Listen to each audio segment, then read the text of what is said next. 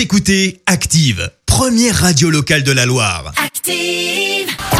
L'actu des célébrités, c'est l'actu People.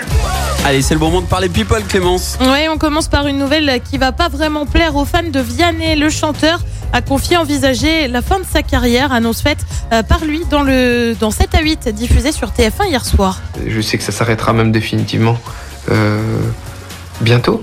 Euh, je le ressens, quoi. Je sais que quand euh, le jour où j'aurai des enfants, je n'aurai pas envie de, de- de tenir ce rythme-là d'une vie de, de chanteur. Alors avant Ah que tout le monde s'affole, pas de panique, Vianney n'a pas communiqué de date pour le moment.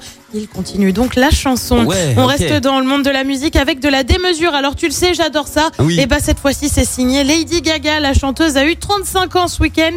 Et bah son chéri Michael Polanski lui a offert un bouquet de roses immense. Non mais quand je te dis immense, c'est vraiment, je pense qu'il est plus grand que moi sur un tabouret, les mains levées, c'est le dire. Ah bon J'abuse un peu, mais bon, vous avez quand même l'idée de la grandeur Ouais. du truc.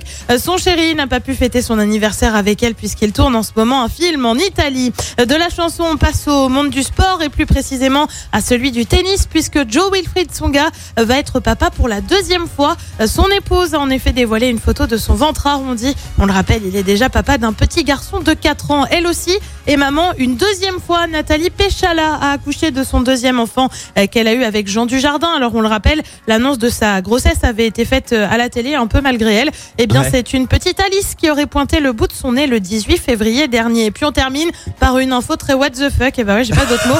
Ça faisait un moment qu'on n'avait pas parlé de la famille royale britannique. Ça Ouais. vous manquait Non Et bah tant pis. Je vous en remets une petite couche ce matin parce qu'il se trouve que le prince William aurait reçu un nouveau titre. T'es prêt? Vas-y. T'es vraiment prêt? Vas-y. il est élu chauve le plus sexy du monde par le journal The Sun. L'époux de Kate Middleton est décrit comme sexy euh, plus de 17 millions de fois dans les recherches Google. C'est super sérieux. Euh, Dans ce classement, on retrouve aussi Mike Tyson ou encore Bruce Willis. Je sais pas ce qui est le pire, ça, son, son trophée ou alors les gens qui sont payés pour sortir ce genre de sondage. quoi. 17 millions de fois dans Google. hein. C'est Il est associé incroyable. à quelqu'un de sexy. Ah ouais, Chauve ça- le plus sexy. Voilà.